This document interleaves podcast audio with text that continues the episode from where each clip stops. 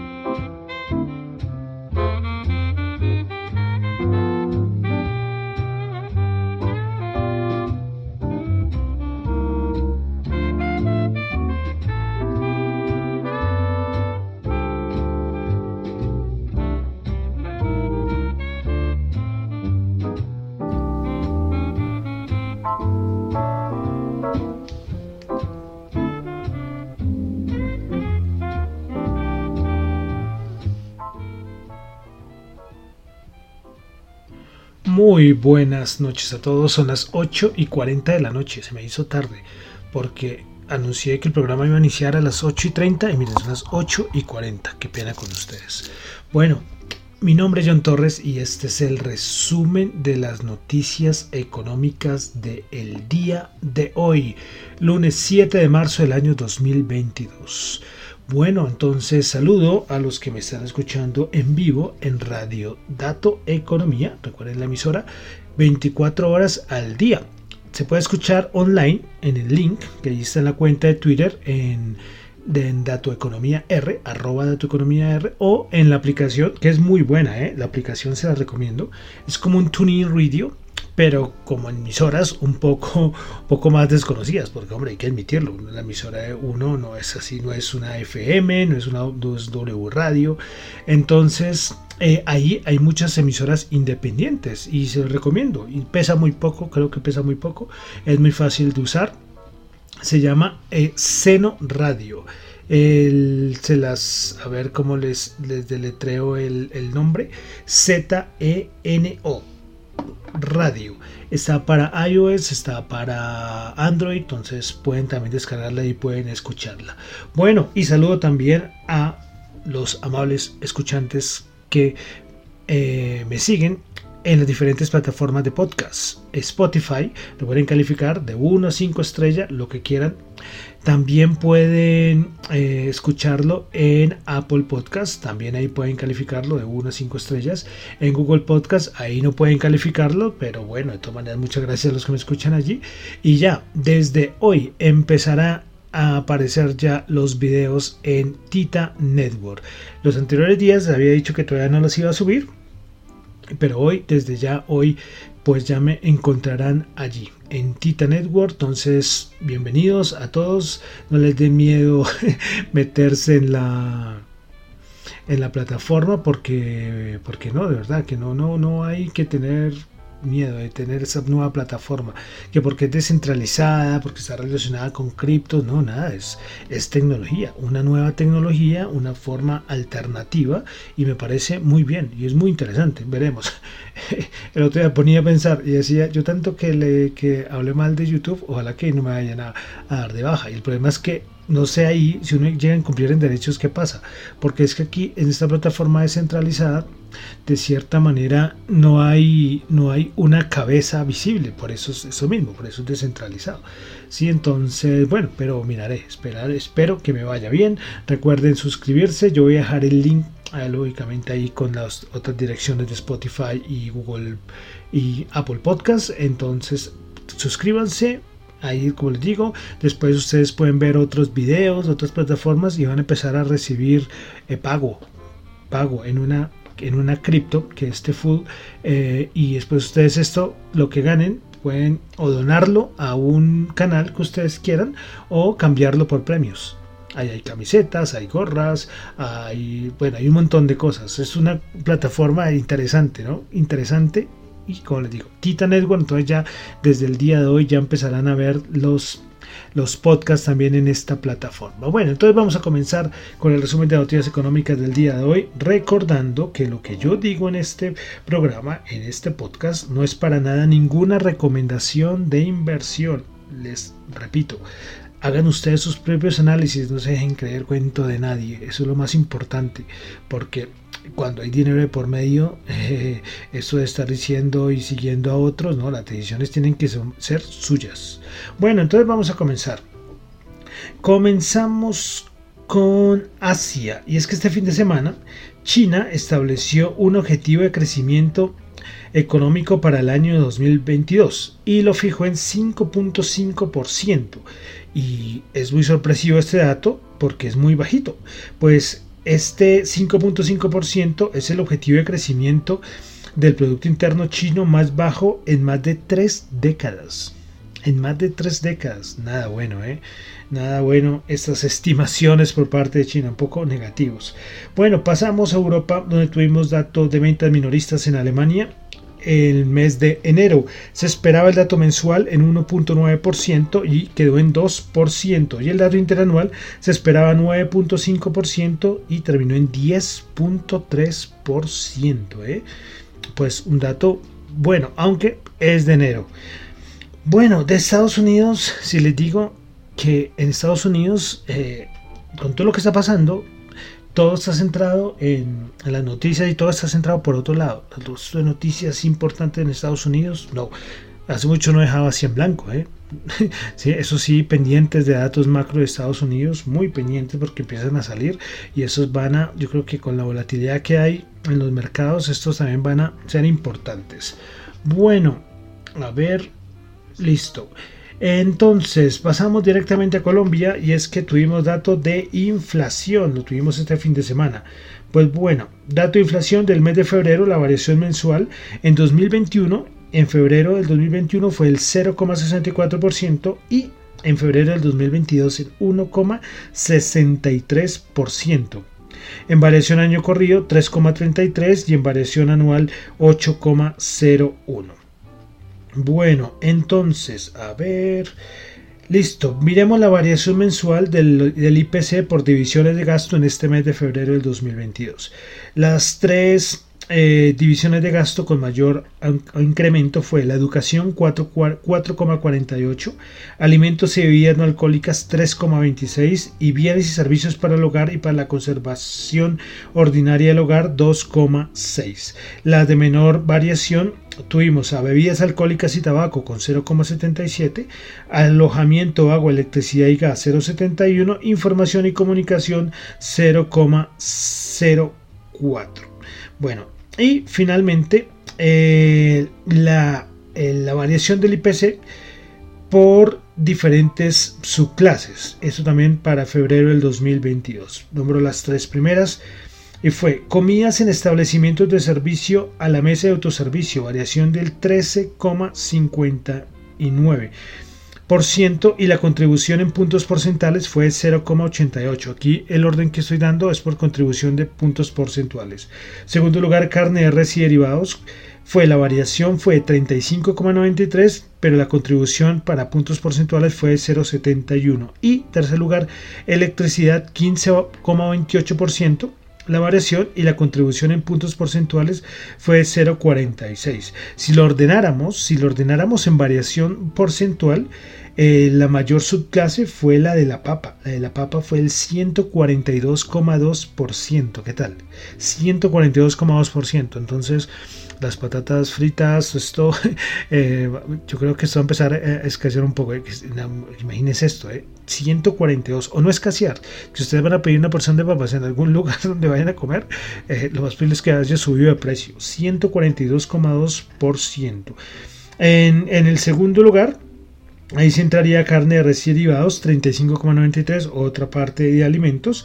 Y en tercer lugar, otra parte de alimentos a nivel de variación porcentual de subclases fue las frutas frescas con 33,5%. Lo de los alimentos, una barbaridad, ¿no? Ya, ya saben lo de, las, lo de las patatas, los que están aquí en Colombia, cuando vayan a, comprar, eh, nos van a sorprender de los, de los precios.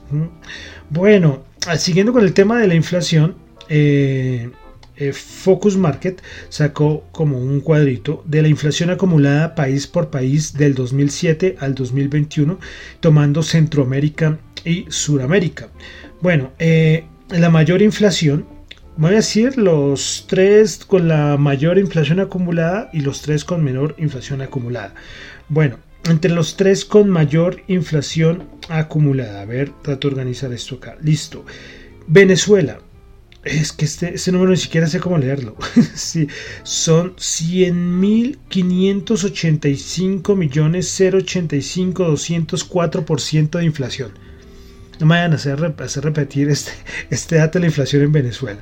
Después está, eh, a ver, la inflación en Argentina. La inflación en Argentina es 5.183%. Recordemos que estamos en inflación acumulada del 2007 al 2021, ¿eh? repito. Entonces, Argentina 5.183%. Qué locura, ¿no? Qué locura. En tercer lugar, entre las de mayor inflación, ya tendríamos que irnos a Haití con 244%. O sea, la diferencia entre Venezuela con Argentina es tremenda. O sea, imagínense eso. Y ya después miramos de Argentina con Haití, ya, después, si miráramos un poquito más arriba, se encuentra Uruguay, que me sorprendió, con 239,5%. Serían las cuatro, los cuatro países con mayor inflación acumulada por país del 2007 al 2021. Y si miráramos las de menor inflación acumulada eh, del 2007 al 2021, entonces tendríamos, a ver, a ver yo aquí que necesito, listo. Entonces, la menor sería para sorpresa de muchos, sí, para sorpresa de muchos, Colombia, 18%. Colombia, 18%. ¿Qué tal? Bueno, después en el ranking estaría eh, El Salvador, 26,9%. Y en tercer lugar estaría Perú, con 48,7%. Entonces, me, pareció interesante, me pareció muy interesante y por eso es que voy a traer ese dato de las mayores economías, bueno, los países con mayor inflación acumulada por país entre 2007 y 2021 y las tres de menor. Venezuela, repito, voy a repetir la cifra. 100.588 millones 085 204% de inflación y Colombia el 18%. Bueno, Continuamos, vamos a pasar ya a la parte de mercados, noticias, mercados, commodities. Comenzamos con eh, asuntos de, eh, bueno, esto es una mezcla ya como entre petróleo, energía, porque es que eh, sacaron un datico y es que mostraron cuál es el impacto del aumento de los precios de la energía en las cuentas externas de los principales países de América Latina. Y el mayor ganador sería Colombia. Con ese aumento de los precios, bueno, energía, ahí también va la parte de petróleo y el mayor no perdedor, con el mayor con el mayor efecto adverso estaría en Chile. Me parece un dato súper interesante. Bueno, y es que lo del petróleo es una barbaridad lo que estamos, lo que estamos viendo, máximos desde 2008. Es una, una locura lo que estamos viviendo. Hoy el ministro ruso dijo que los precios del petróleo podrían superar los 300 dólares si los gobiernos occidentales prohíben las importaciones de petróleo de su país. Eh, ¿Y por qué nombró esto? Porque este fin de semana se supo que la Casa Blanca eh, pues está pensando en prohibir por parte de Estados Unidos, ya lo hemos comentado la semana pasada, la importación de, petróleo de parte de Estados, de parte de Rusia.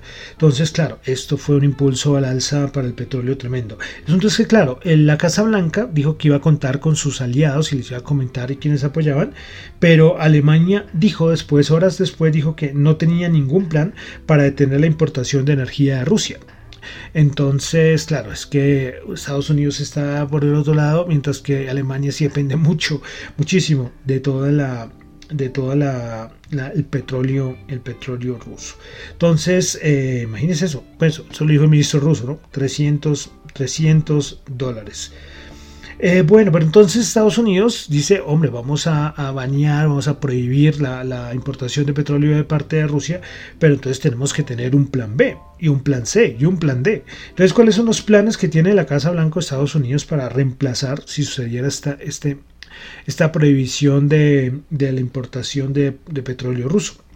Bueno, eh, primero que todo, Arabia Saudita mirar, eso es lo que está viendo Estados Unidos para ver si puede con Arabia Saudita poder compensar algo de las de lo que se dejaría importar de petróleo ruso.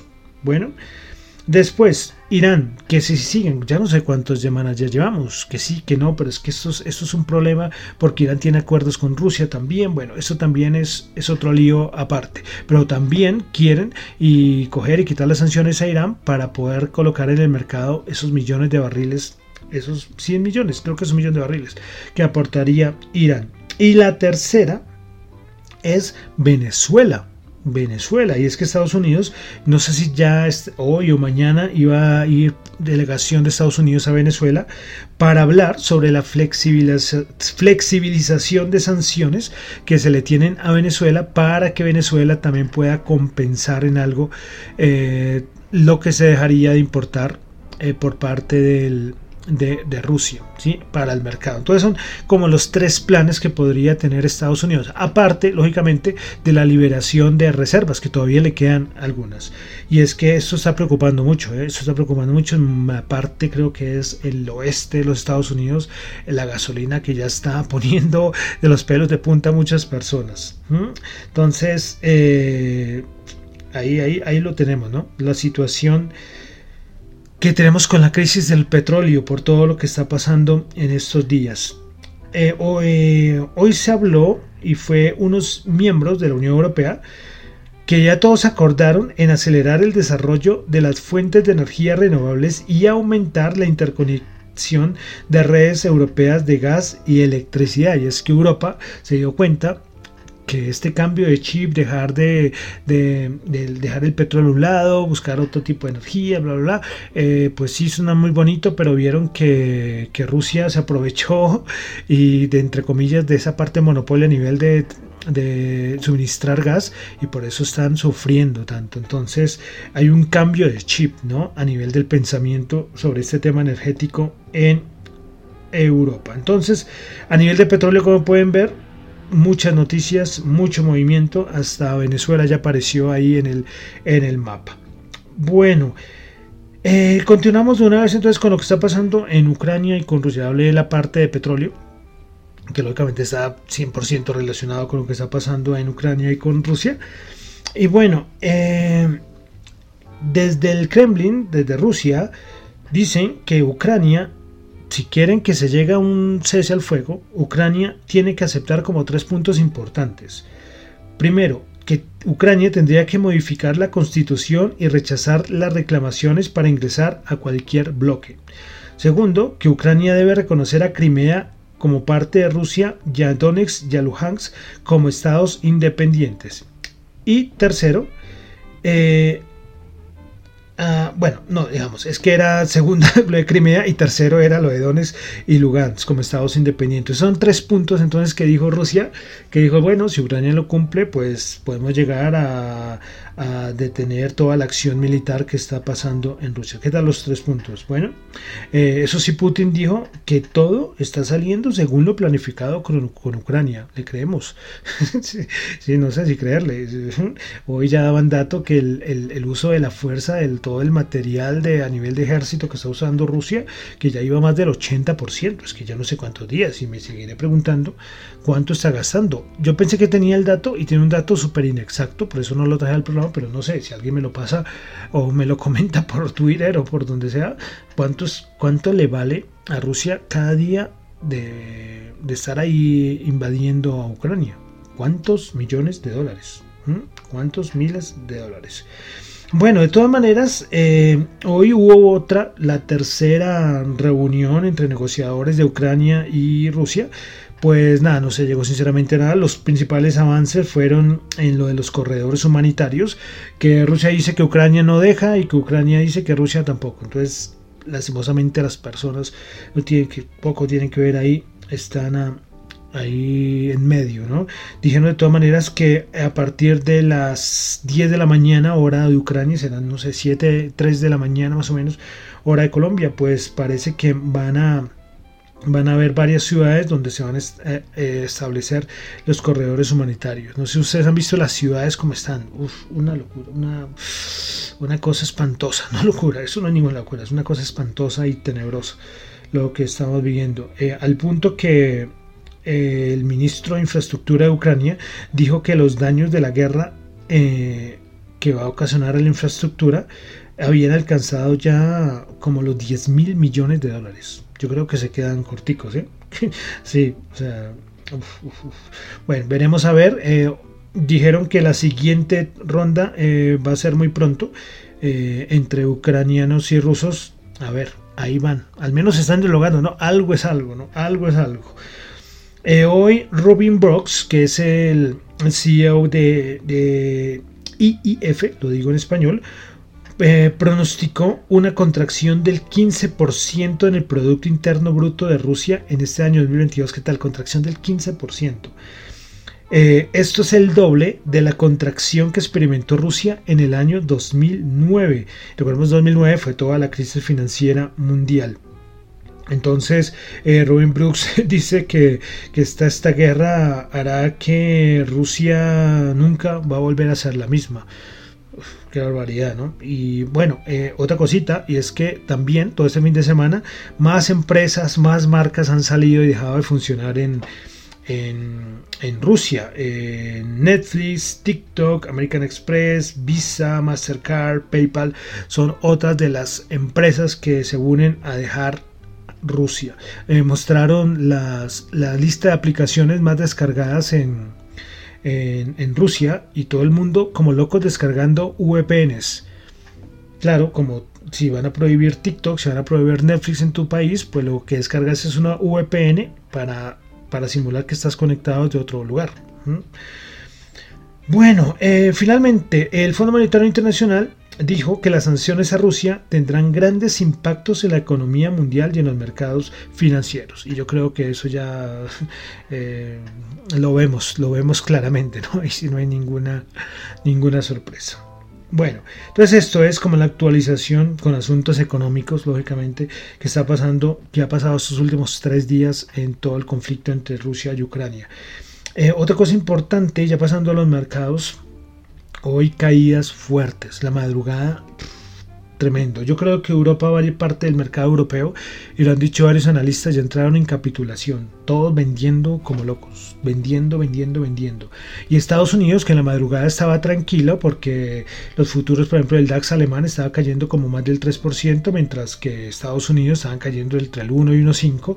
Se metió una caída hoy y después del cierre europeo fuertísima, ya lo vamos a comentar. Y a nivel de cuantitativos, poco que poco voy a decir, ya lo mismo, pues nada, a nivel de análisis técnico, a nivel todos dicen esperar si rompe los 4000. Bank of America dijo que en los 3800 tendríamos la siguiente QE. Imagínense eso, la siguiente QE, que el banco, que la Reserva Federal entraría a intervenir el mercado entre 3.800 3.900 puntos si cae el SP500 con mucha fuerza. Eh, a nivel del VIX, 36 hoy, 36 puntazos el VIX. Entonces ya con 36 puntos esto nos da unas volatilidades tremendas. Y es que en la madrugada comenzó una bajada fuertísima. ¿Listo? Después apareció que el presidente de Alemania, el canciller, el presidente no, el, canciller alemán, diciendo que, que, no, que ellos no iban a bañar ningún petróleo ruso y para arriba. Y después otra vez para abajo, pero son movimientos más del 5% para arriba, 5% para abajo. Y eso sabemos qué pasa, con un VIX tan alto no es, no es ninguna sorpresa. Bueno, entonces el Nasdaq 100 hoy cayó 518 puntos, menos 3,7%, 13.319 puntos. Principales ganadoras del día en el Nasdaq 100. A ver, a ver, el Nasdaq 100 principales ganadoras del día. Tuvimos a Sirius XM con 3,4%, Lucid Group subiendo el 2,3% y Seagen subiendo el 1,8%. Principales perdedoras tuvimos a Fortinet bajando el 13,1%, Z, Z Scalar bajando el 9,3% y Mercado Libre bajando el 9,2%. De Mercado Libre es que hubo un hackeo hoy a Mercado Libre que 300 mil usuarios se robaron. No, bueno, a ver, repito, hubo un hackeo a Mercado Libre y que parece que se robaron las tres, datos de 300 mil personas de la base de datos de Mercado Libre. Entonces, tampoco muy bueno para Mercado Libre esto. Bueno. El SP500 bajó 127 puntos, 4.201 puntos. Está ahí al borde. O sea, yo creo que si pierde esos 4.200 con fuerza, a visitar el anhelado por muchos 4.000 4.000 en el SP500. Bajó el 2,9%. Bueno, el, el SP500, principales ganadoras. Principales ganadoras en el SP500. Tuvimos a No con el 15,6%, Fluor con el 12,7% y Slumberger con el 8,1%, principales perdedoras PVH bajando el 15,3%, Capri Holdings bajando el 15,3% y United Airlines bajando el 15%. Bueno, y finalmente, bueno, el Dow Jones, el Dow Jones con una caída fuerte, 797 puntos, bajo el 2,3%, 32.817 puntos. Principales ganadoras en el Dow Jones. Bueno, hay silencio total, no hay cortina, me quedé en silencio. Bueno, principales ganadoras en el Dow Jones, solamente 4 de los 30 terminaron en verde. Chevron subiendo el 2,1%, Johnson Johnson el 1,6% y Amgen el 0,6%. Principales perdedoras, American Express bajó el 7,9%, Boeing bajó el 6,4% y Nike bajó el 5,1%. Bueno, entonces ya vamos a pasar a la Bolsa de Valores de Colombia.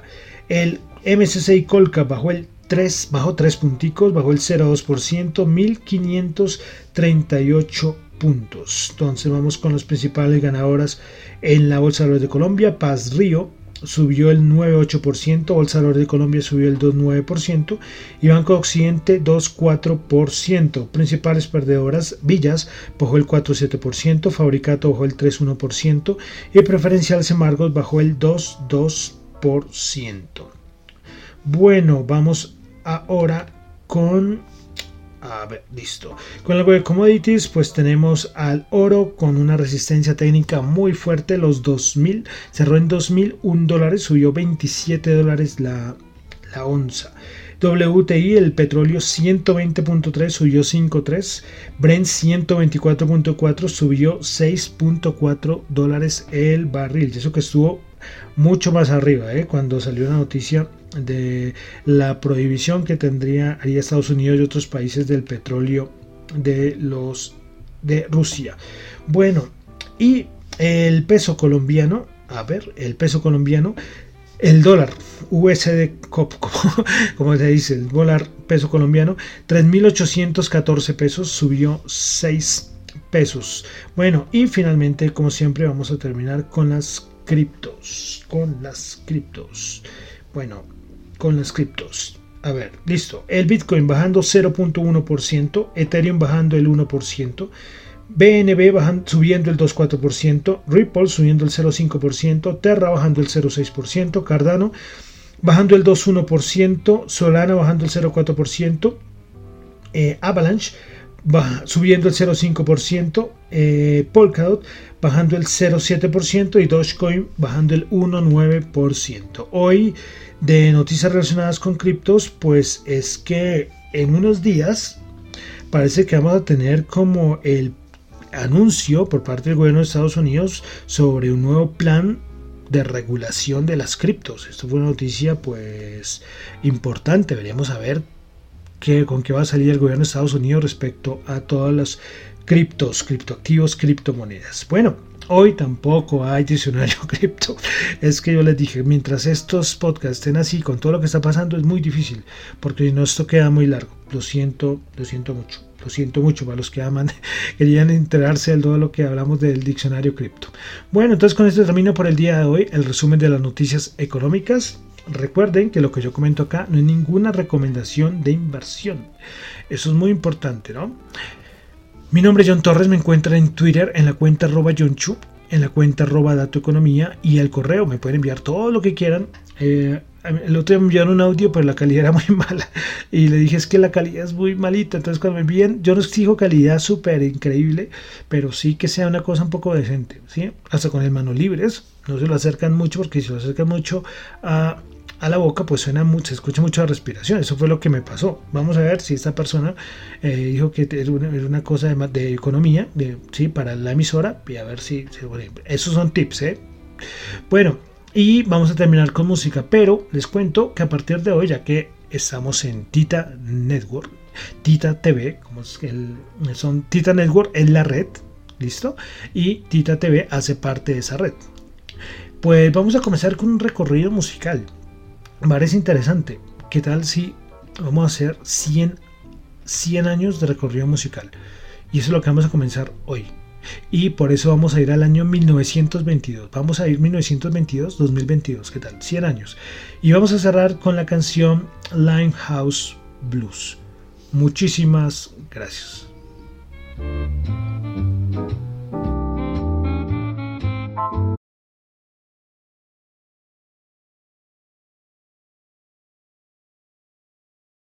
Limehouse Blues from 1922, sung by sheet music singer.